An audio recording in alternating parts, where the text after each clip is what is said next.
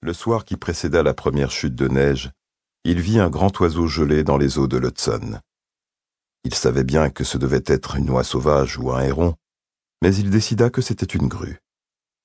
Le cou était replié sous l'aile et la tête plongeait dans le fleuve. Il scruta la surface de l'eau et se représenta la forme antique et décorative du bec. L'oiseau avait les pattes écartées et une aile déployée comme s'il avait essayé de prendre son envol à travers la glace. Trifrog trouva des briques au bord du chemin qui longeait le fleuve. Il les brandit bien haut et les lança autour de l'oiseau. La première rebondit, puis glissa sur la glace, mais la deuxième en rompit la surface et la grue s'anima un instant. Les ailes tressaillirent à peine.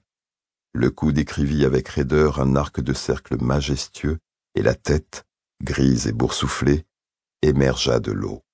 Trifrog fit pleuvoir les briques sur la glace avec une détermination féroce, jusqu'à ce que l'oiseau soit entraîné plus loin, à un endroit où le fleuve coulait. Relevant ses lunettes sur son front, il le regarda s'éloigner au fil de l'eau.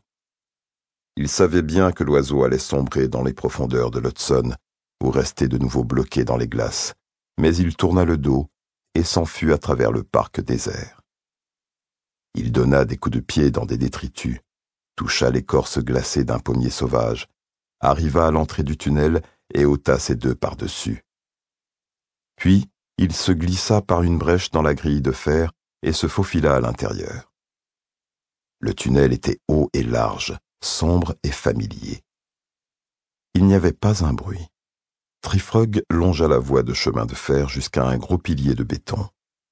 Il le tâta des deux mains et attendit un instant que ses yeux s'habituent à l'obscurité. Puis il s'accrocha à une prise et se hissa avec une force spectaculaire.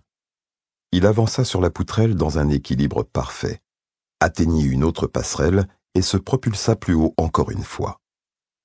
Dans l'obscurité de son nid, tout en haut du tunnel, il alluma une petite flambée avec des brindilles et du papier journal. La soirée était avancée. Un train gronda au loin. Quelques crottes de rats s'étaient amassées sur la table de chevet, et il les fit tomber avant d'ouvrir le tiroir. Des profondeurs du tiroir, il sortit un petit sac à bijoux violet et en dénoua le cordon jaune. Il réchauffa un instant l'harmonica au-dessus de la flamme dont son poing gantait. Il le porta à sa bouche, vérifia qu'il avait tiédi et aspira une bouffée d'air du tunnel. Le honneur glissa le long de ses lèvres. Sa langue pointa furtivement contre les tuyaux, et les tendons de son cou resplendirent. Il sentait la musique l'habiter, s'imposer à travers lui. Une vision de sa fille surgit soudain. Elle était là, elle écoutait, elle faisait partie de sa musique, assise les genoux repliés sur la poitrine, se balançant d'avant en arrière en une extase enfantine, et il repensa à la grue gelée dans le fleuve. Assis là, dans son nid, dans l'obscurité pleine de miasmes, Trifrog se mit à jouer, recomposant l'atmosphère, rendant au tunnel leur musique originelle. Chapitre 2 1916 Ils arrivent à l'aube, véritable géographie de chapeau. Champs de silhouettes sombres, tiges en mouvement tournées vers le quartier des docks. D'abord éparpillés dans les rues de Brooklyn, venus par le tram, le ferryboat et le métro aérien, ils se rejoignent peu à peu pour former un seul flot.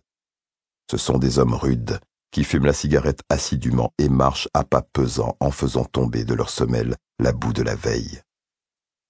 Ils laissent une traînée de gadou derrière eux dans la neige.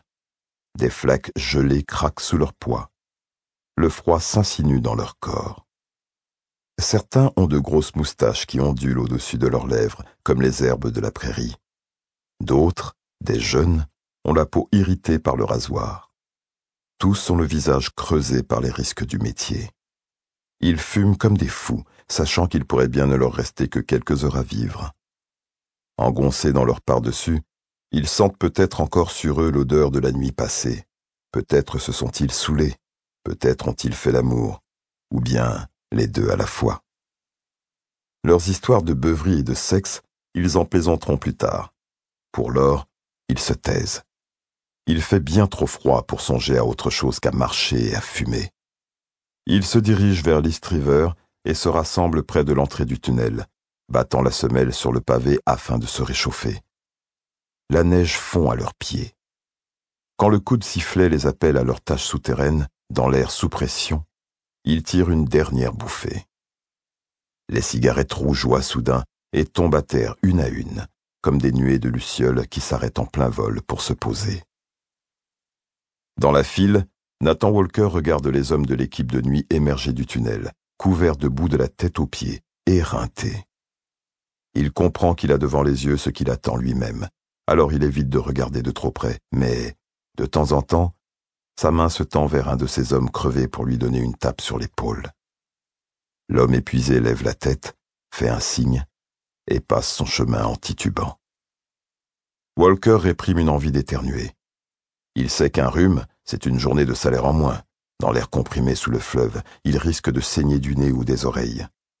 Si la nouvelle s'ébruite, le chef de poste le fera sortir du rang. Alors il ravale sa toux et ses éternuements au fond de ses tripes. Il sort une amulette de sa poche, un morceau de pierre qu'il fait tourner entre ses doigts. Son porte-bonheur est glacé au toucher. Walker s'adresse tout bas à son copain Con O'Leary. Alors, mon pote, Malade comme un chien, une gueule de bois à tout casser. Moi aussi. Nom de Dieu qui fait froid. Oui, pas vrai. Attention, mon gars, on y va. Le chef de poste leur fait un signe de tête et ils se joignent aux ouvriers rassemblés à l'entrée du puits. Ils restent côte à côte et ils avancent petit à petit. Walker entend la machine à air comprimé gémir sous terre. Un son prolongé, aigu et âpre, qui bientôt, dans ses oreilles, sera réduit à néant. Le fleuve est un dévoreur de sons, il les happe, les engloutit. Walker ajuste son chapeau et jette un dernier coup d'œil au loin. Sur l'autre rive, le bureau des douanes et ses trois arches sont gris dans le petit matin. Des dockers s'activent sur les quais. Deux cargos naviguent parmi les glaces flottantes et, au milieu de l'eau, une jeune femme en manteau rouge vif, debout sur le pont d'un ferryboat, fait de grands signes en agitant les bras. Walker reconnaît Maura O'Leary. Juste avant de disparaître à sa vue, Con, son mari, porte la main à son chapeau en un geste qui pourrait être de rejet ou d'ennui, mais qui, en fait, est un geste d'amour. Walker sourit à ce spectacle. Il baisse la tête et il attaque sa descente sous le fleuve pour une nouvelle journée de terrassement, par un matin si froid qu'il a l'impression d'avoir le cœur gelé contre la paroi du torse. Dans le sas, la porte est hermétiquement fermée et l'air comprimé siffle tout autour d'eux. Walker défait le bouton du haut de son par-dessus.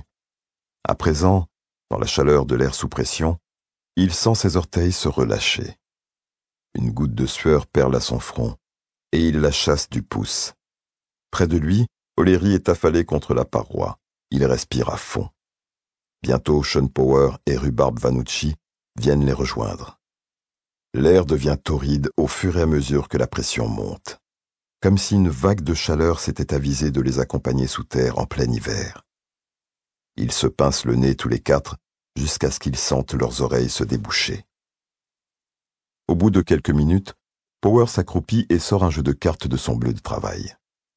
Ils cherchent tous des pièces dans leurs poches et ils se mettent à jouer au poker, cependant que leur corps est soumis à une pression de plus de 2 kg centimètre carré. Walker gagne la première partie, et Power donne au jeune noir une tape sur l'épaule. Dis donc, Noiro, tu t'es vu? Le roi de pique Mais Walker ne le prend pas mal. Il sait qu'ici, sous le fleuve, on est en démocratie. Dans l'obscurité, tout le monde a le sang de la même couleur, rital, nègre, polac ou rouquin irlandais. C'est du pareil au même. Alors il se contente de rire empoche ce qu'il vient de gagner et fait une deuxième donne. En sortant du sas, sans quitter leur couvre-chef, les ouvriers pénètrent dans l'atmosphère sous pression de la galerie. Ils sont plus d'une centaine à patauger dans la boue. Pompeurs d'eau et soudeurs, boiseurs et maçons, grutiers et électriciens, tous, à la chaleur, ôtent leurs casquettes et leurs par-dessus. Certains ont des tatouages, d'autres le ventre ballonné. Quelques-uns sont très maigres, la plupart sont musclés. Presque tous sont d'anciens mineurs des mines du Colorado.